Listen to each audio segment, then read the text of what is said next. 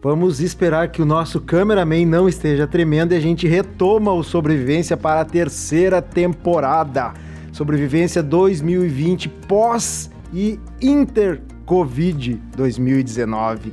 Temos novidade, Milanês. Bem-vindo à terceira temporada. Sobrevivência 3.0. Estamos aí cheios de novas ideias para dividir com as pessoas. E olha que eu acho que começar um sobrevivência assim, nesse clima de alto astral e sorrindo só nós mesmos, né? Porque tem notícia ruim de meio ambiente aí, hein? Rir para não chorar. Rir para não chorar. Boa, boa. Pelo menos assim, ó, Ricardo Salles tá fora. É, menos um. É, o importante é saber o que realmente significa uma, uma marionete desses e os interesses que estão por trás que não saíram, né? Saíram só aquela, aquela fachada ali e entram outras no lugar. Mudam as moscas, como diria o pessoal. É. Bom, pessoal, esse é o clima então que a gente quer dar ao sobrevivência, né, nessa terceira temporada, uma retomada aí, e tem gente nova na equipe. Nós vamos falar daqui a pouquinho, né? Aqui é a tripulação oficial de sobrevivência, eu, Everton Lacerda, jornalista, biólogo e arquiteto Francisco Milanês, né? Continuando no sobrevivência, mas tem novidade. E a novidade, tchananã, quem fará parte do sobrevivência a partir de agora, Milanês? Nossa querida colega que na verdade não aparecia, mas estava já, né, trabalhando conosco, mas não aparecia frontalmente. Parente do nosso, quase parente do Papa. é verdade. Bem-vinda, Adriane Bertoglio Rodrigues, ao Sobrevivência. Obrigada, brigadão. Valeu, é um prazer, né? É uma honra também e fazer parte dessa tripulação, como Everton diz. E vamos que vamos, né? Pros agora próximos, exposta. Agora pro, exposta. É, agora exposta. Eu, como jornalista, também sou mais dos bastidores. Mas uh, a pandemia também serviu para isso, né? Para a gente se desafiar.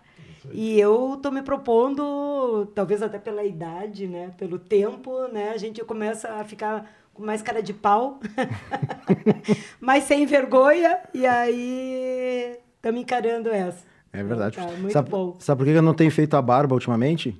Porque tem saído serragem, cara de pau que a gente precisa para enfrentar. Não, as... tem que ter, tem que tem ter. Que ter Jogo de cintura, é. tem que sacolejar. Mas é preciso, né? Porque a gente precisa ocupar esses espaços da mídia e espaço para falar de assunto sério. Né? A HPAN a Associação Gaúcha de Proteção ao Ambiente Natural, é o, o local assim aonde nós estamos, né? Estamos inseridos o Sobrevivência, que o podcast, as lives que a gente já feito do Sobrevivência durante todo o 2020, né, Milanês? Elas estão inseridas num contexto de 50 anos de história de luta ambiental da Agapan. Então, muita gente já conhece aqui no Rio Grande do Sul, no Brasil inteiro, fora do Brasil também, mas alguns ainda não conhecem. Se você que está nos assistindo agora, ou nos ouvindo agora aqui através das mídias, Spotify e tantas outras de podcast, você pode conhecer um pouquinho mais da Agapan através do site www.agapan.org.br. E ali no site também você chega às nossas redes sociais, tanto no YouTube como Facebook e também aqui ou no Spotify ou por onde você estiver nos ouvindo. O importante é que você consiga se aproximar e seguir as nossas mídias, porque vem muito sobrevivência por aí, precisamos continuar sobrevivendo, milanês. É verdade, nós estamos eu acho que o nosso maior inimigo hoje em dia é a desinformação, né? Produzida uh, propositadamente, planejada para desinformar. Porque na, nesses 50 anos de luta da GAPAN, a, a coisa foi crescendo. A ecologia era uma coisa desconhecida, as pessoas aprenderam a importância dela, aprenderam muitas coisas sobre ela. Hoje nós temos uma geração de jovens já criado com outra educação, né? Mas ainda falta muita informação e falta muito conhecimento, porque a ecologia é realmente o grande desafio científico desse século. Que a gente possa compreender, não basta a gente ter a sensibilidade, mas a gente está dando passos para compreender como administrar nossa vida em harmonia com o planeta. E se nós não fizermos isso, não haverá mais vida humana. Então, é, não é uma opção, é uma obrigação. Hoje, com todos os negacionistas que tiveram desde os anos 90 e os anos 70 já tinha negacionista, Hoje, a pessoa mais ignorante do mundo sabe que nós estamos numa crise climática, que nós estamos pondo em risco a, o país com a maior riqueza de água do mundo, pondo em risco a, a, a água, inclusive, e a água, com isso, a energia, porque o Brasil é um dos países com potencial hidrelétrico maior do mundo, né? Então, é, tem muitas coisas delicadas aí que nós temos que começar a tratar com menos superficialidade, com mais profundidade, com mais otimismo, criatividade, porque nós precisamos resolver essas questões. E é nesse sentido que a gente quer contribuir, né? Que a gente quer contribuir com a experiência da Gapan e a experiência de outros amigos da Gapan, trazer aqui e discutir esses temas para fazer coisas efetivamente, não só palavras. Nós queremos ações.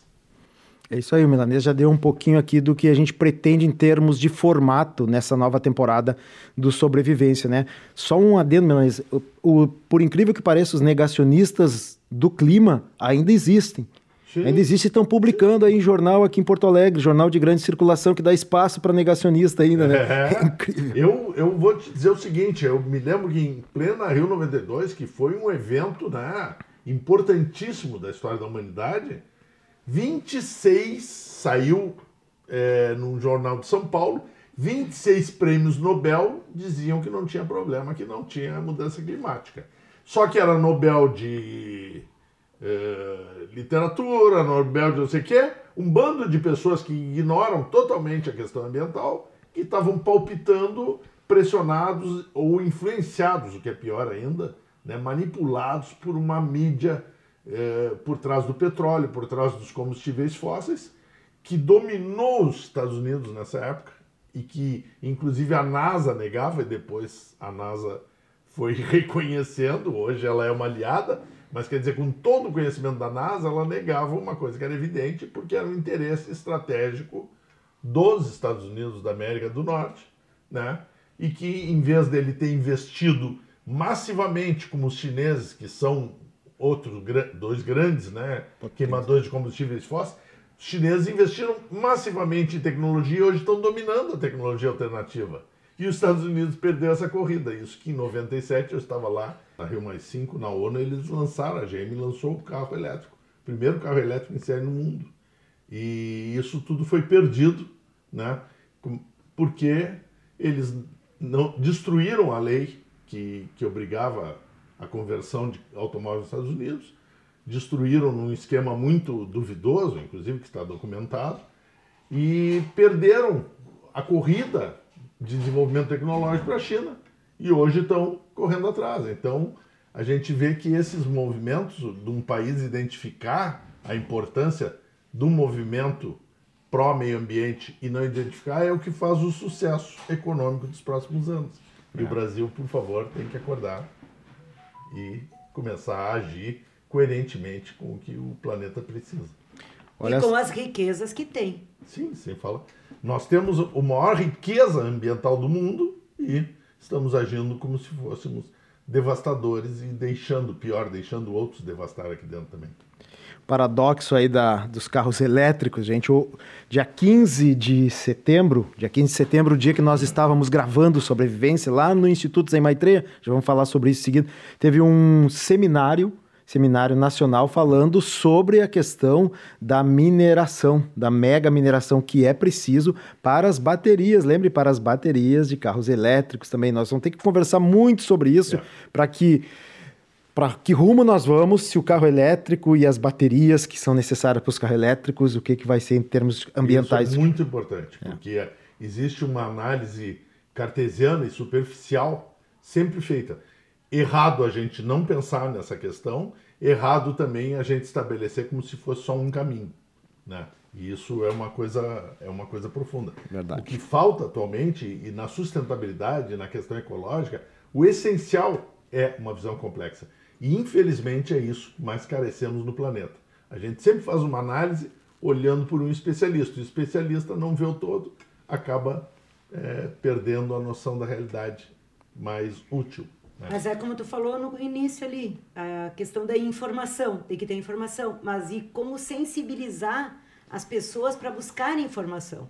É. E essa informação também muitas vezes mentirosa que está aí sendo disseminada. É As é- fakes. É, a informação no mundo ela é controlada por quem paga né, pela economia. É. E a economia é o inimigo da manutenção do planeta, da qualidade de vida de todos. Estamos todos sofrendo doenças e várias perdas eh, planetárias por causa da economia. Então a gente tem que criar um ambiente, e acho que aqui é um esforço, né? E criar redes de ambientes um pouco mais neutros. Não existe neutralidade, mas existe pelo menos equilíbrio de opiniões, né? E isso é o desafio. Agora não basta, eu queria dizer, informação para uma pessoa que não sabe fazer informação é o efeito que fazem as fake news. As pessoas acreditam em qualquer coisa. Nós estamos trabalhando informação aqui para as pessoas questionarem, duvidarem e encontrarem o seu caminho. Né? Porque nós precisamos de pessoas críticas e criativas. As pessoas que acreditam nas coisas cegamente não são nem críticas nem criativas. Elas não vão solucionar nada. É.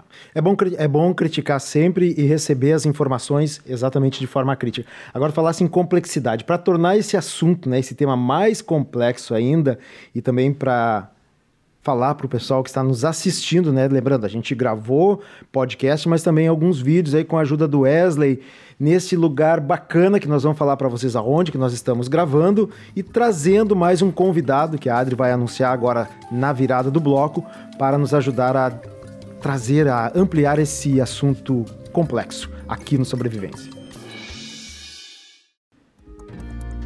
Então, Adri, voltando para o segundo bloco do Sobrevivência, onde estamos, quem somos, quem está conosco?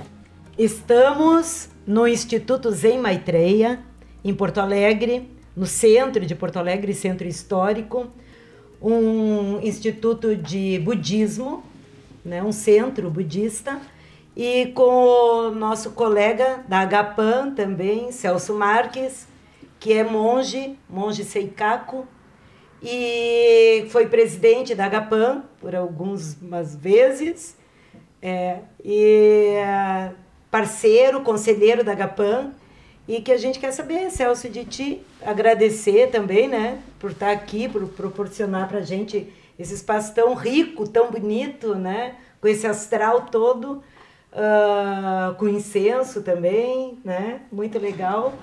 Ah, tua avaliação, né, ah, diante de todo esse cenário do Brasil hoje, todo essa esse retrocesso ambiental que a gente vê, né, principalmente nesses últimos anos.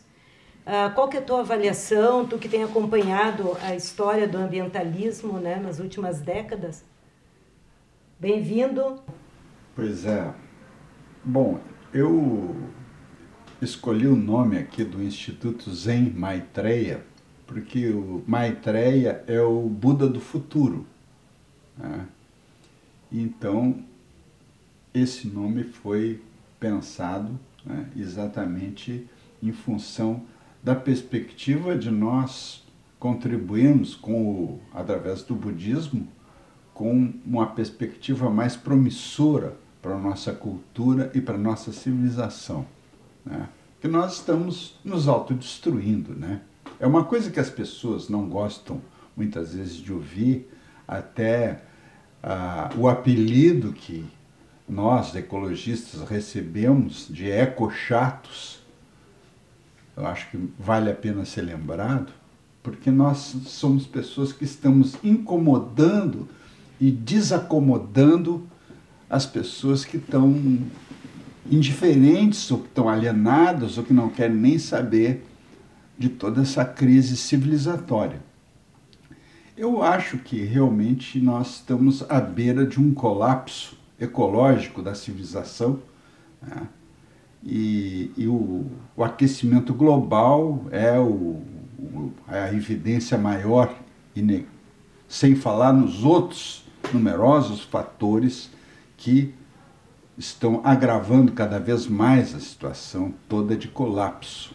E as pessoas não querem saber disso. Né? Eu estava me lembrando até esses dias que eu estava lendo a biografia da Greta, aquela menina da Suécia, e ela, quando começou a tomar consciência do aquecimento global, ela começou a ficar extremamente escandalizada pelo fato de que não havia nenhuma divulgação na imprensa a respeito do aquecimento global. E essa foi uma das motivações que ela teve para começar o seu ativismo. Né? Então, nós estamos dentro de uma situação assim terrível e o Brasil parece que em certos momentos consegue sintetizar o que de pior a cultura ocidental tem, né? No sentido de que nós estamos num processo de um retrocesso de conquistas, inclusive de mais de meio século de lutas do movimento ambiental aqui no Brasil, de um pioneirismo que nós temos aqui, que é mundial, que começa com o Hessler aqui no Rio Grande do Sul. E nós estamos vendo tudo que nós conseguimos conquistar, né? o pouco que nós conseguimos conquistar, sendo destruído rapidamente. Nós estamos com o Brasil em fogo. Né? Nós perdemos 18% do nosso da nossa massa de água do Brasil. Nós destruímos já 20% das nossas florestas, que corresponde a quase um quinto do nosso território. Então, essa é uma realidade que as pessoas não gostam de ouvir, mas elas vão ter que ouvir, porque elas vão ser sacudidas brevemente pela grande catástrofe que está se preparando aí. Eu diria mais, né, Celso? Eu diria que além de ouvir, elas vão começar a sentir. Quem não está sentindo ainda vai começar a sentir rapidinho, que são as mudanças climáticas e as consequências, né? Os fenômenos extremos. Eu me lembro, eu tenho citado a palestra do Jared Diamond no Fronteiras do Pensamento este ano, que ele disse assim, ó, ninguém diz que morreu, que, que alguém morreu por causa das mudanças climáticas. As pessoas dizem morreu por causa de um tufão, morreu por causa da enchente, morreu por causa do frio, morreu por qualquer coisa. Tudo isso é mudanças climáticas que estão aí e as pessoas não estão querendo se dar conta disso. Né? É que a diferença é sutil, porque as pessoas acham que o ser humano tem essa capacidade de fugir das evidências e tentar transformar a vida no mais normal possível e dizer que isso sempre aconteceu, como tem gente ainda, por incrível que pareça, ainda tem gente afirmando que isso é um dos ciclos climáticos do planeta e não é uma mudança. Só que esse ciclo climático, nós nos últimos anos fizemos tudo que nunca aconteceu na história da humanidade. Então, nós estamos vivendo uma velocidade de transformação que nunca aconteceu. Isso é realmente a mudança. Essa irregularidade, essa falta de expectativa de controle do tempo. Né? E isso é uma novidade planetária. E é uma novidade que está crescendo de uma forma avassaladora. As pessoas não estão sabendo, e isso que é importante, né, Everton? A gente parece que está falando coisas ruins. Não, as pessoas estão vivendo coisas ruins. Uhum. Nós estamos tentando salvar elas para elas viverem bem. Nós queremos uma vida saudável, alegre, entende? E as pessoas estão tristes, deprimidas, porque estão intoxicadas que estão tendo filhos autistas em grande quantidade uhum. e aumentando. Em 32 agora, em 32 agora, os Estados Unidos prevê que cada dois americanos que nasçam, norte-americanos, um vai ser autista. Vocês conseguem entender isso que tá Mila, eu não entendi. Em 32 agora o quê? 2032. 2032? Ah, 2032. Agora, os caras estão prevendo que na aceleração que está, metade dos, dos americanos do norte nascidos serão autistas. Agora vejam um planeta que não olha para isso, isso era para para, para tudo, vamos repensar. Né? Nós estamos sofrendo profundamente, essas pessoas sofrem e elas não eram para estar nessa situação, elas poderiam estar saudáveis e desfrutando de uma vida maravilhosa. Então, não se está falando aqui de coisas ruins, nós estamos falando das possibilidades maravilhosas que a vida nos dá se a gente tiver um pouco de inteligência para transformar algumas coisas da, da experiência humana, da nossa civilização humana, que não deram certo. Esse é um do. Isso que o Milanês traz aqui, Adri, é um dos desafios que a gente sempre enfrenta, na, principalmente nas questões de comunicação, né? Como nós vamos falar de problemas que estão acontecendo, mas exatamente mostrando que nós não queremos que esses problemas aconteçam e que as próprias previsões que estão chegando aí, as previsões climáticas principalmente, são no sentido de livrar a sociedade disso. Então é preciso abordar, mas é difícil isso, né? Alarmar. Tem que alarmar, mas é que tem que alarmar com opções, né? Isso. Apresentando opções. E é como também a monja Cohen fala. Tu, tu, tu não tem que ficar alimentando as notícias ruins, dando ibope para as notícias ruins, tu tem que buscar as notícias boas, porque tem muita coisa boa acontecendo. Uhum. E essas coisas que tem que valorizar. Mas eu não sei, eu, eu, as pessoas, e talvez, uh, Celso, tu tem essa avaliação, como é que as pessoas, elas valorizam tanto a desgraça alheia, sabe?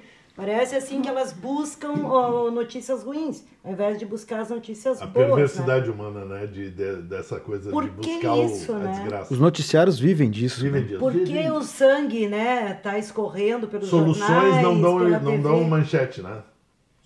Soluções é, não dão e manchete. é isso que eu Problemas acho não. que até a, a pandemia mesmo mostrou isso. No início, quando teve quase aquele blackout, assim, que todo mundo parou, Uh, os animais começaram a voltar a aparecer É e tudo, né? Os lagos ficaram mais limpos, os riachos, os Tudo, córregos. o né? ar, as co- né? Tudo ficou com outro brilho. A Bahia de Copacabana eu, Eu, vi. eu queria colocar uma coisa, por exemplo, tem pessoas, inclusive até alguns ecologistas, né, que acham que as coisas talvez comecem a mudar somente quando a, a, a situação se tornar catastrófica demais, né?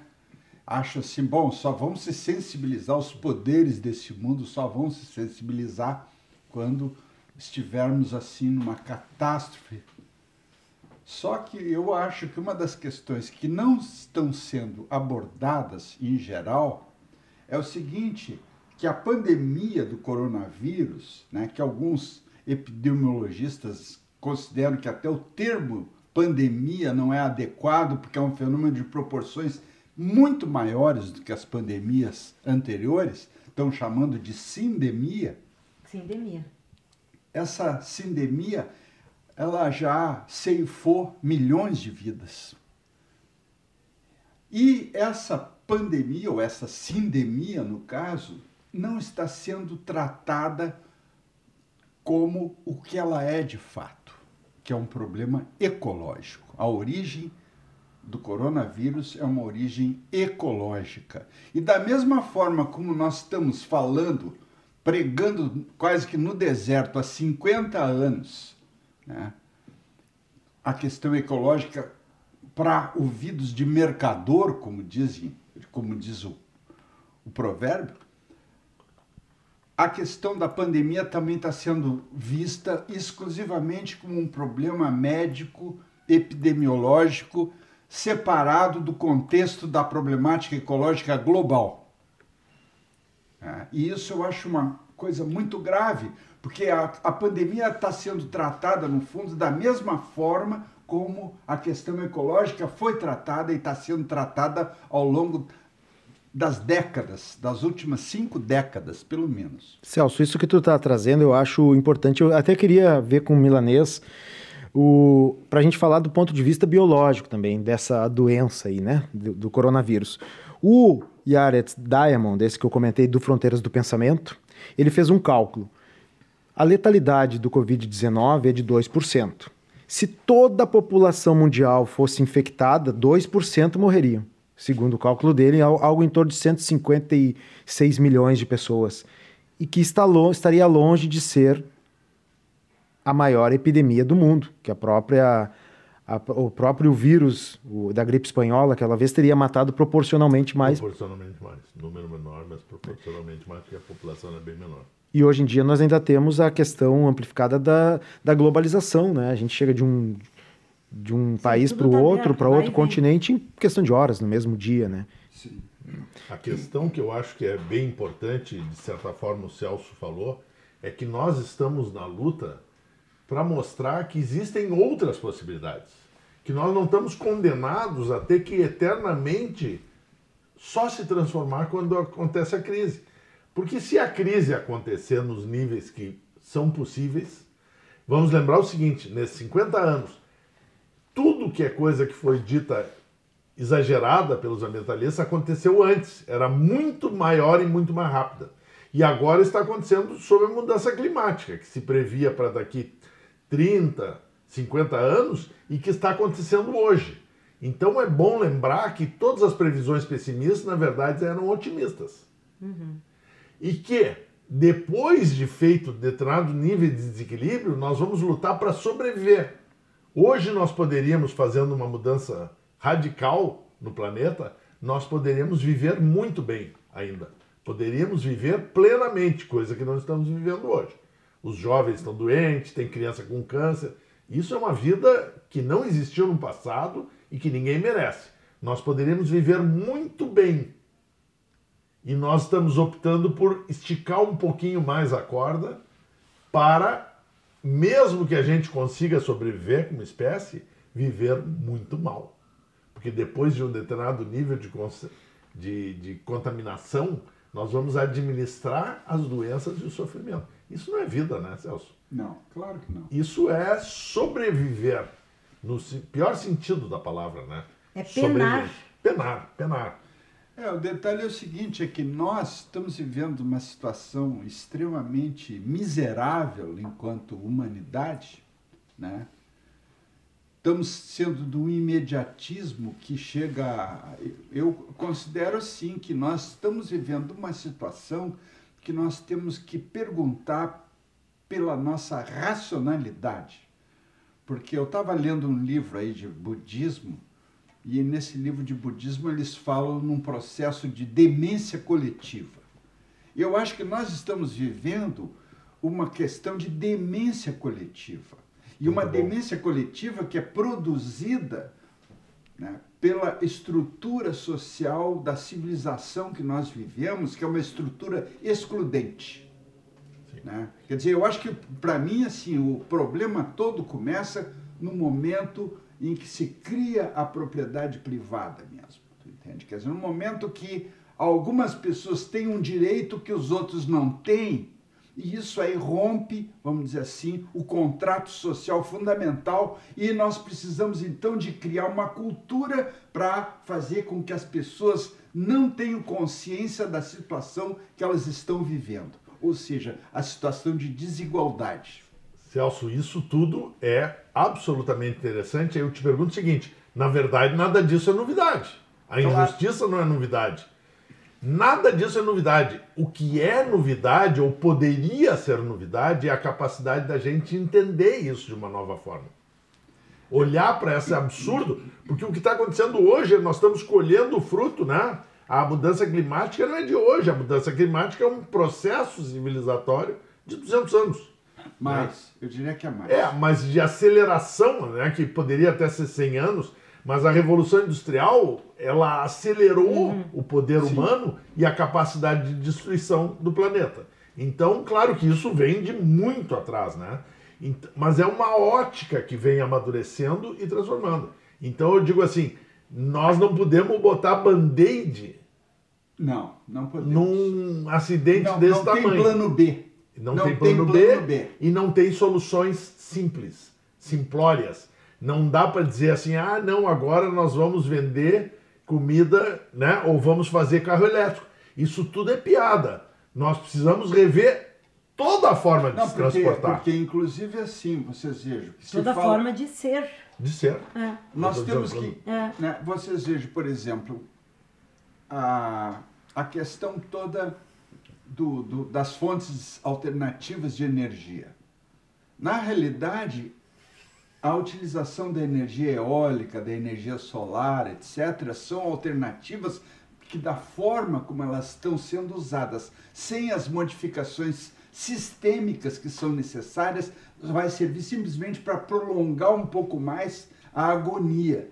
Entende? Mas não vai, vão ser soluções paliativas que vão incorrer nos mesmos problemas das outras tecnologias, tu entende? Nós estamos dando um analgésico para um, um tumor no cérebro. Exatamente. A gente está dando um analgésicozinho, ou seja, está tirando a dor do tumor para ele poder crescer em paz. Não estamos trabalhando a origem do tumor e a reforma na saúde, nas pessoas. Muitas pessoas se curam de câncer, mas elas só fazem isso revisando toda a sua vida, seus valores, sua forma de viver, sua forma de se alimentar. Então, isso é a cura. O resto é lidar com o problema de uma forma preparatória para a morte, né? Então nós estamos brincando de botar band-aid em acidente de trânsito, né? A pessoa está estraçalhada, eu, vou com uma caixinha de band-aid dizer que dá para ligar tudo de novo. É, você sabe, né? Eu, por exemplo, sou budista porque eu percebi e li alguns autores né, que colocam que, no fundo, um, um dos grandes problemas que nós vivemos é que nós temos uma estrutura religiosa que nos separou da natureza. Né? Por exemplo, Alan Watts, que foi um dos grandes pioneiros do pensamento budista no Ocidente, uma vez numa entrevista ele disse uma coisa que eu achei incrível, a relação que ele faz. Ele diz assim: acreditar que um Deus nos criou, isso é que nos tornou loucos. Porque eu acho que nós estamos vivendo um processo de loucura. Que nenhuma espécie trabalha ativamente para sua própria autodestruição em nome de uma racionalidade. E ainda encontra razões para dizer que não está se destruindo, né? E investe tremendamente para enganar a si mesmo. Exatamente. Exatamente. Com todos os sofrimentos que isso causa. Nós estamos todos sofrendo suficientemente quando nós, hoje, com o conhecimento que temos, poderíamos estar libertados, vivendo é, muito melhor. Eu... Agora, tu tocaste numa coisa que eu acho interessante desenvolver porque eu acho que uma das bases dessa, dessa situação peculiar que nós nos encontramos como humanidade, como espécie no planeta, é exatamente o, a perda da relação consigo mesmo, com os outros da nossa espécie, porque a gente destruía a natureza, mas preservava os humanos. Aí a gente começou a preservar só a família. Agora a gente não preserva nem a família e o pior, nem a si mesmo. Quem é que consegue preservar o outro da espécie se ele não se preserva a si mesmo? Esse vínculo nós estamos perdendo. É. E eu acho que isso é muito perigoso. É fatal. Eu tenho uma pergunta para ti, Celso, já que a gente rumou para esse lado aí filosófico. E é sobre Deus. O homem inventou Deus ou Deus inventou o homem? Pois é, eu me sinto mais inclinado que nós inventamos Deus, né? Me sinto muito inclinado. Sou budista exatamente porque o budismo foi uma alternativa que me pareceu melhor do que acreditar em Deus. Aliás, para o budismo não há no que acreditar, né? Não há no que querer acreditar porque nós não somos inseparáveis da, da natureza e da realidade. Então não precisamos de crença, não precisamos de fundamento nenhum. E nesse ponto, então, a gente vê, por exemplo, que quando um como Ailton Krenak né, nos propõe assim como o paradigma, talvez, de uma outra perspectiva de nós adiarmos o fim do mundo, é uma perspectiva que rompe com toda a nossa tradição ocidental, porque nós nos acreditamos, em primeiro lugar, que nós somos eus, que nós temos ecos, e em segundo lugar, que nós temos uma cultura que é melhor e superior às outras, que nós somos mais adiantados e mais evoluídos do que as outras culturas. Nós estamos vendo aqui no Brasil o genocídio das culturas indígenas por, pelos párias da nossa sociedade que vão lá fazer mineração. Uhum. Então, vocês vejam que essa situação é uma coisa assombrosa. Né? Eu fico pensando no Lutzenberg. Se o Lutzenberg estivesse vivo entre nós, ele provavelmente estaria desesperado. Por quê? Porque nós estamos vendo o Brasil pegar fogo. Né? Nós estamos vendo incêndios por toda parte. Eu me lembro do Lutz falando: ah, nós temos é que ter uma cultura camponesa. Que cultura camponesa é essa que nós temos, que não é mais camponesa, é uma agricultura industrial vista por gente que só enxerga dinheiro? Entende? Que nós estamos botando fogo em tudo para aumentar a área agrícola e da pecuária a, a, derrubando a floresta, Estamos queimando apagando, a floresta. apagando fogo com gasolina, é isso? Apagando fogo é. com gasolina. É. é. Nossa. Então, isso é uma, é uma questão que me envolve tremendamente refletir, porque nós queremos apontar uma falha, um defeito, um problema. E é um conjunto de problemas. E é mais profundo porque é um conjunto de valores nós desenvolvemos valores que não nos levaram a uma vida melhor. nos levaram a acumular mais coisas, nos levaram a, a várias coisas, mas é todas essas em troca de coisas mais essenciais. Nós conseguimos ter um carro, uma casa mais cheia de eletrodomésticos, em troca de ter um pouquinho mais de doenças degenerativas. As pessoas cada vez mais jovens estão perdendo a consciência através do Alzheimer, né? É, que era uma coisa que acontecia só com pessoas de idade. Agora a gente tem jovens e até quase crianças com Alzheimer. Então é uma loucura, porque a gente diz, não, mas aumentou a média de vida. Uhum. Qual vida? Aí, aí que está também Qual o vida? problema do cálculo, né? Do é. cálculo faccioso, né? Que, eu, por exemplo, eu me lembro do Lutzenberger falava da questão do PIB, né? O PIB. Quer dizer, o PIB é uma ficção, né? Porque se morre uma pessoa que tem assim um conhecimento fantástico da realidade, para o PIB o que vai ser somado vai ser o caixão que ele vai gastar, vai ser as flores. as flores, o lugar do cemitério, isso tudo que vai movimentar o PIB não chega nem perto do que aquela pessoa representa, tu entende? Para para o bem da humanidade. E até, e... e até aí nós não resolvemos um dos principais problemas do mundo, que é a questão da pobreza, da miséria e da fome.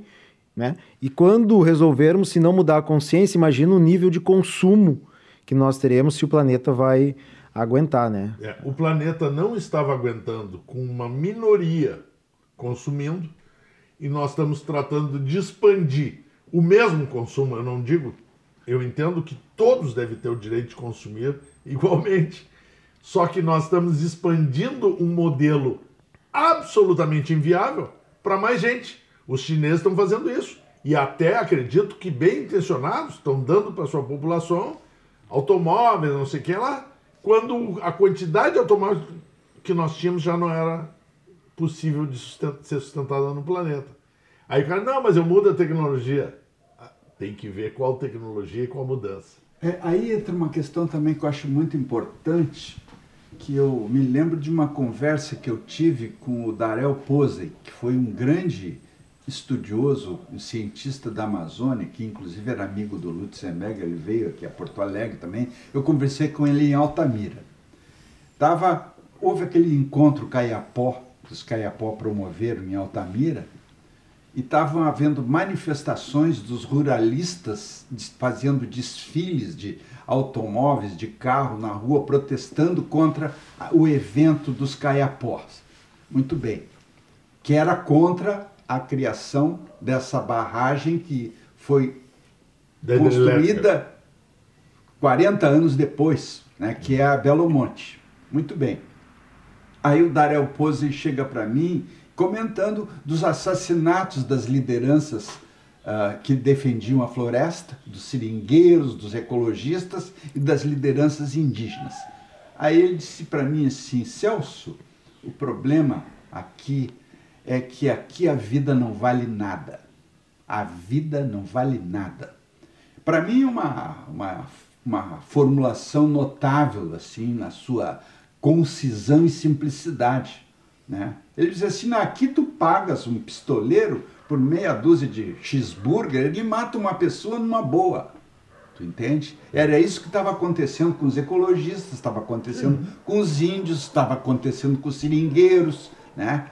E... e aí tu vais procurar o grande assassino do Chico Mendes, uma pessoa que teve uma importância nacional e internacional, é um bagaceiro e, o, o, que, e quem pagou é um fazendeirinho de merda, entendeu? Que nem sabe o que está fazendo. Então é muito triste dizer assim: existe uma conspiração por trás disso. Não!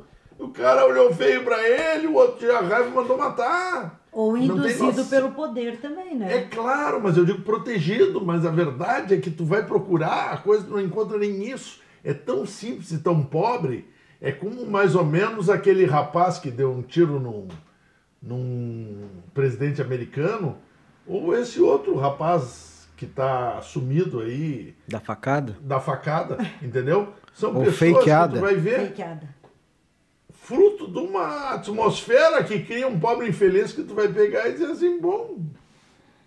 Sabe? Então, é muito sinistra a forma como a nossa sociedade se organiza e se destrói. Mas Não. eu penso que essa questão da vida dessa ser descartável, não ter valor, eu para mim isso ali começou com essa, esse advento do plástico, do descartável, sabe? Porque quando começou essa coisa assim de petróleo, usar né? e jogar fora, usar e jogar fora, essa cultura do descartável tornou a vida descartável também. Eu vou remeter Boa. aí a uma outra coisa para tu veres como, como não, não dá para concentrar, embora o plástico seja um lixo, que absolutamente não tem como sustentar a produção de um plástico descartável, que é uma coisa. Uma válvula de plástico, um coração, bom, isso é uma coisa nobre. Agora, Sim. essa produção massiva de plástico. usos. Agora eu. Não, e o descarte, né, meu? É, eu vou me não, é só, remeter- não é só a produção do plástico, depois o descarte Isso, também. Isso. Esse é o problema. Eu vou me remeter a uma outra coisa que é insustentável, que é infinitamente melhor e é insustentável. E eu me lembro exatamente quando, para mim, a minha experiência pessoal, eu era pequenininho, entrei no supermercado e perguntei para minha mãe: o que, que é isso aqui? E ela me disse: não, isso é um guardanapo de papel de. cu." Aham. Mas como é que lava esse troço? Ela, não se lava, joga fora. Eu digo, mas quem é que vai pagar por uma coisa que não dá para lavar, que não dá para jogar, tem que jogar fora depois? Quem é que vai jogar fora o dinheiro? E ela diz, ah, tem gente que compra. Lembrando que não existe fora, né? E exatamente, É isso, não existe dentro. fora. E, e- ou seja, o papel é uma coisa infinitamente melhor que o plástico, degradável, Agora- etc. Ainda assim é é- estúpido, porque o sistema é estúpido. A cultura do descartável. A lógica é estúpida. E exatamente. que acabou Então, sendo introduzida essa cultura na vida das pessoas. Mas isso é sabe? muito- Nas Namorados relações. descartáveis, Nas relações. relações é isso. descartáveis, é isso. Foi por causa desse, dessa cultura do descartável que a gente tá nesse caos. tá Ou hoje. talvez por, aus- por essa doença de sentimento e relação que a gente tenha gerado bens descartáveis e pessoas descartáveis. Uma Foi das homenagem. questões assim que causaram frisson né, entre os cientistas foi a descoberta de que a Amazônia não teria a biodiversidade que ela tem se ela não tivesse sido habitada por humanos durante 15 mil anos. Tu entende? Então, o- o- as culturas indígenas elas são assim o modelo de uma ciência que colabora com a vida Contribuindo. e não uma ciência que está contra a vida. Entende? Eu Exatamente. acho que isso aí é uma questão básica. E é muito mais interessante analisar, Celso, que não é um movimento de 500 anos como a nossa presença ocidental no, no Brasil, nesse território, mas é um movimento de 15 mil anos. E que nesses 15 mil anos melhoraram. Melhoraram a natureza. melhoraram de forma suave, de forma delicada. Então a pergunta é o seguinte: onde está a ciência? O que, que é significativo? O que, que é seguro? O que, que é verdade? Que a ciência gosta tanto né, de buscar as verdades. O que, que é verdade? Uma coisa que funciona há 15 mil anos Ou 500. ou uma coisa que em 500 anos está destruindo esses 15 mil anos, né? E não sabe sequer analisar como está destruindo. Porque a verdade é que o nosso conhecimento hoje, é, de uma forma geral, obviamente, não é capaz sequer de dar a razão, de encontrar as causas dessa destruição. Ele identifica, né? Fica com aquela coisa, está acontecendo isso, está claro, está medido por várias formas qualitativas, quantitativas. Sim. E o que está fazendo isso? O que, que nós temos que mudar? Essa é a questão essencial. Eu acho que a fonte do. a escolha do que tem que ser feito não está aqui. Está para onde estão indo as riquezas. As riquezas continuam saindo daqui e indo para a Europa, indo para a China atualmente. É. E a fonte de decisão não está aqui no Brasil. Isso são sintomas. O mais interessante é que nós estamos. Lembra aquele filme, que é um- acho que é uma comédia, eu não vi o filme, mas apertem os cintos que o piloto sumiu. Nós não temos pilotos, porque nós criamos uma sociedade, um sistema tão perverso, que cada um cuida de um interesse específico e sequer sabe a reação. O resultado é uma destruição, mas não existe o gênio planejando essa destruição. Não. Apenas tem aves de rapina suicidas. As aves de rapina não são suicidas. Então nós estamos ofendendo as aves de rapina comparando com os humanos. Porque as aves de rapina comem e se reproduzem na- dentro da sua capacidade de suporte. O ser humano está vivendo fora da sua capacidade de suporte, portanto, de uma forma completamente maluca. Né? Então, esse vínculo é que nós temos que recuperar. eu diria o seguinte: o fato de estar saindo dinheiro, da exploração, da escravidão, da injustiça, da fome, são sintomas.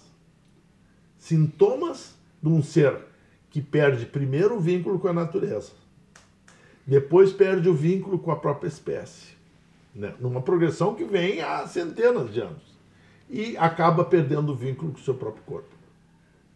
Uhum. As pessoas não se amam e não se cuidam. E quando se cuidam, às vezes fazem, tomam cuidados, tipo ficar malhando e tomando bomba, que se matam. Então ele está ele é. tá interessado em se cuidar, mas ele está tão desvinculado da informação e tão incapaz de se cuidar que ele se destrói se cuidando. E, e os números, né, Milanesa, aqui no Rio Grande do Sul, trazendo aqui para o nosso quintal, os números apontam exatamente isso, né? O aumento do número de suicídios, Sim. o aumento dos casos de cânceres, né? E também o aumento. Depressão! Depressão. Ninguém mais fala em depressão. É. Depressão é 100%. Vem antes do suicídio, muitas vezes, é. né? E aqui no estado do Rio Grande do Sul, Milanes, voltando ainda um pouquinho antes do. Eu acho que a gente já tem uma, uma síndrome de, de colônia e que o, povo, talvez sem saber, aceite. Né? Nós, por exemplo, nós produzimos aqui soja para exportação. Exportamos soja e, e junto vai a nossa água. Produzimos aqui celulose agora com eucaliptos, para exportação. exportação e junto vai a nossa água. Não, incentivada a resina agora também do Pinos. O minério também, que estão querendo cada vez minerar mais aqui para exportação. O que for para exportação é isento, inclusive, de impostos, de impostos ICMS. Né? É uma contribuição. Esse foi o seminário do dia 15 de setembro, que eu falei no início aqui do nosso podcast de hoje, que o que teve esse seminário falando exatamente lá no Pará, exportam muito ferro Aqui no Rio Grande do Sul exporta muita soja.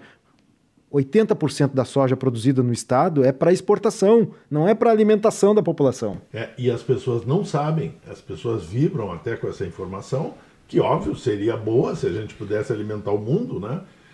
Só que elas não sabem que 90 e tantos por cento do uhum. veneno da soja fica aqui e nós bebemos. Isso, é. fica, fica na terra. A gente, a gente festeja, é. ah, isso não é nem é para comida, é para animais no exterior essa soja envenenada, mas isso é menos de 1% do veneno. E a herança, o que a gente o que herda. aqui, é... Nós constantemente nos envenenamos para exportar isso aí. Morremos para isso. E o modelo produtivo mercantilista que se quer gera emprego.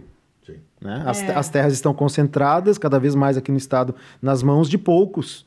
Né? E, e, tudo tecnificado, né? Exatamente. As máquinas fazem E exportamos gado vivo. Inacreditável. A gente é exportador de gado vivo. É zero de agregar valor. A gente faz a parte difícil e entrega o bicho vivo. Isso é uma coisa, é a loucura. Quando poderia ter a carne verde, que já foi é, né, defendida óbvio, há nós tempo. Temos a melhor condição pampa, do Brasil. O campa, única o campo de produção é. da melhor carne do mundo. É. para produzir. E aí agregar valor. Entregar ela, usar todo, cada gota desse pelo tem que ser aproveitada. É. Aliás, até porque é dignidade da vida.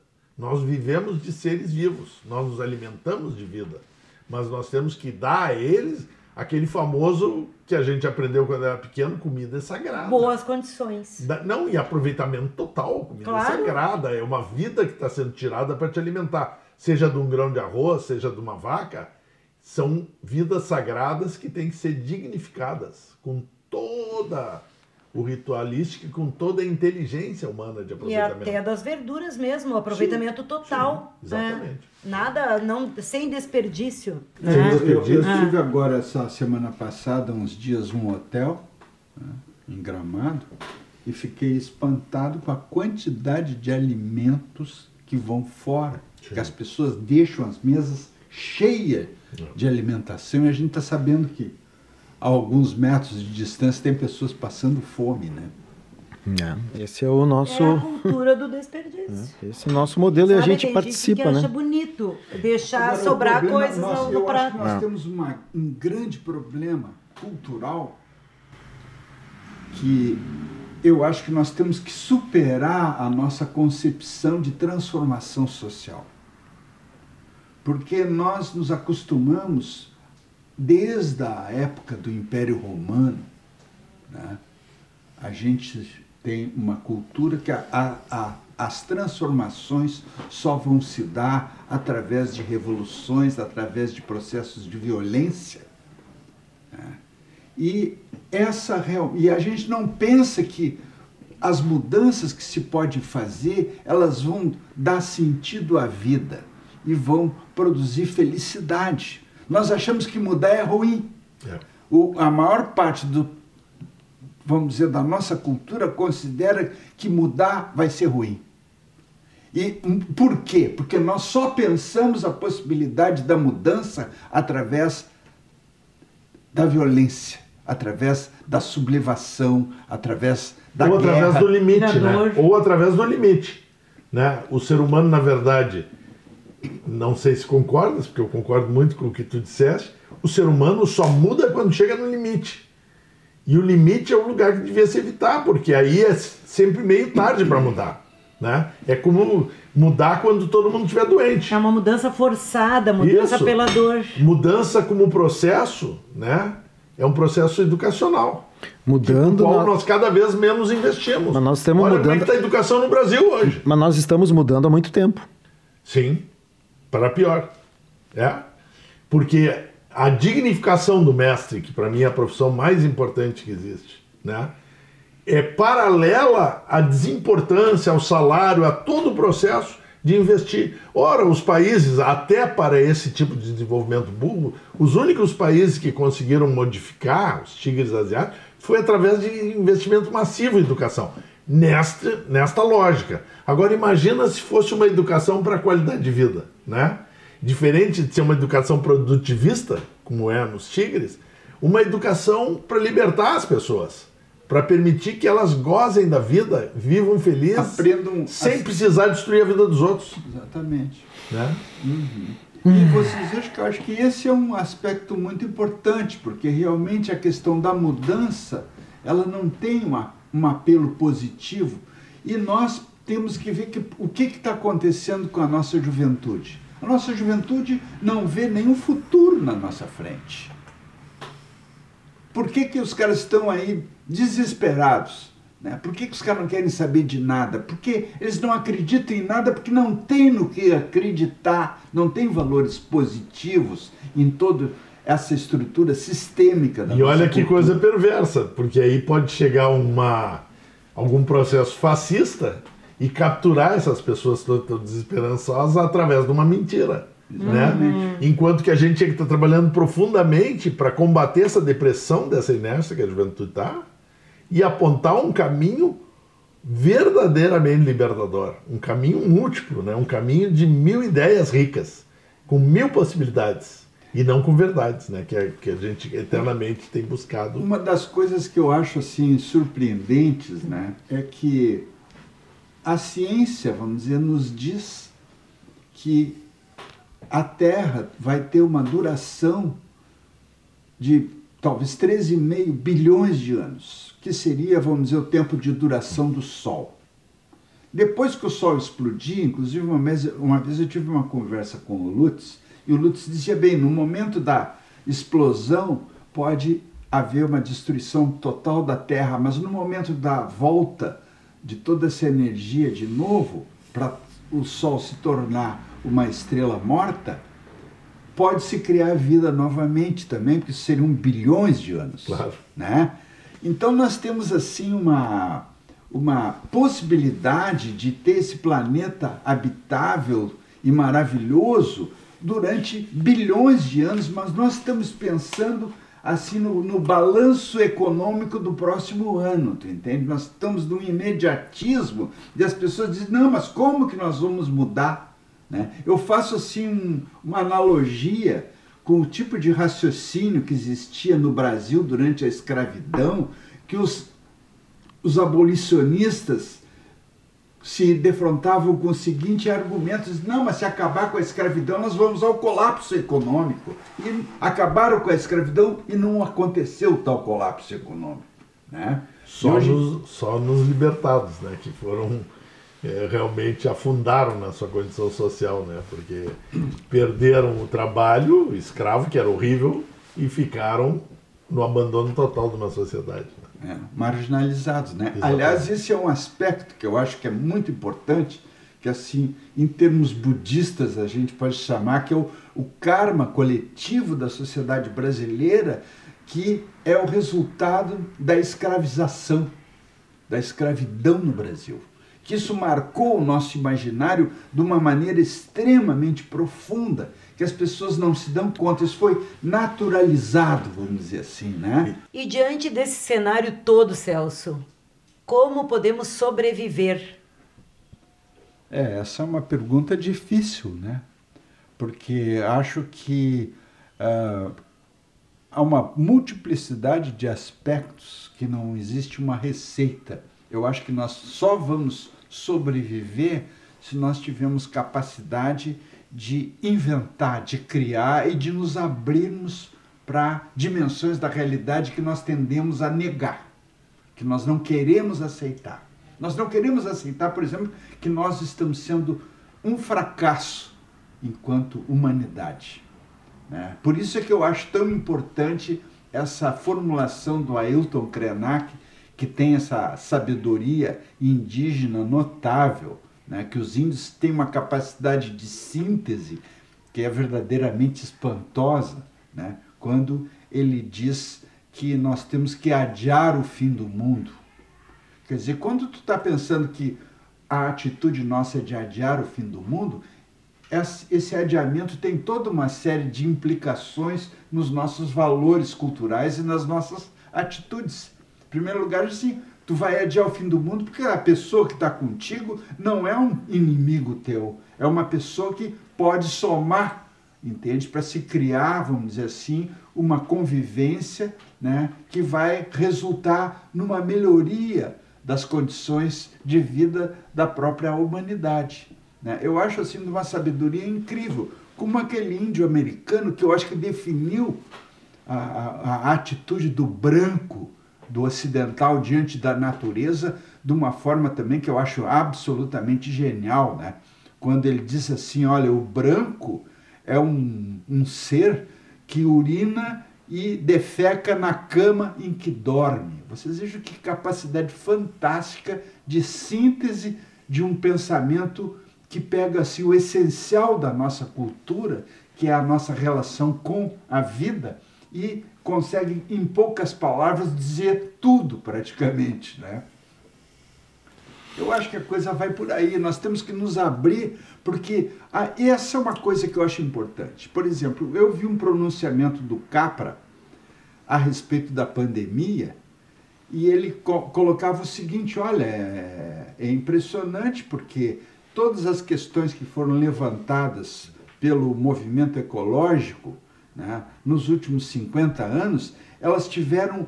Existe uma massa crítica de conhecimentos, de experiências, etc., que nos permite superar essa situação, que nos permitiria ter posicionamentos e atitudes muito mais condizentes com a nossa sobrevivência. Mas, no entanto, isso não está sendo usado está sendo ignorado. Os poderes do mundo simplesmente ignoram tudo que vai contra os seus interesses econômicos e políticos imediatistas.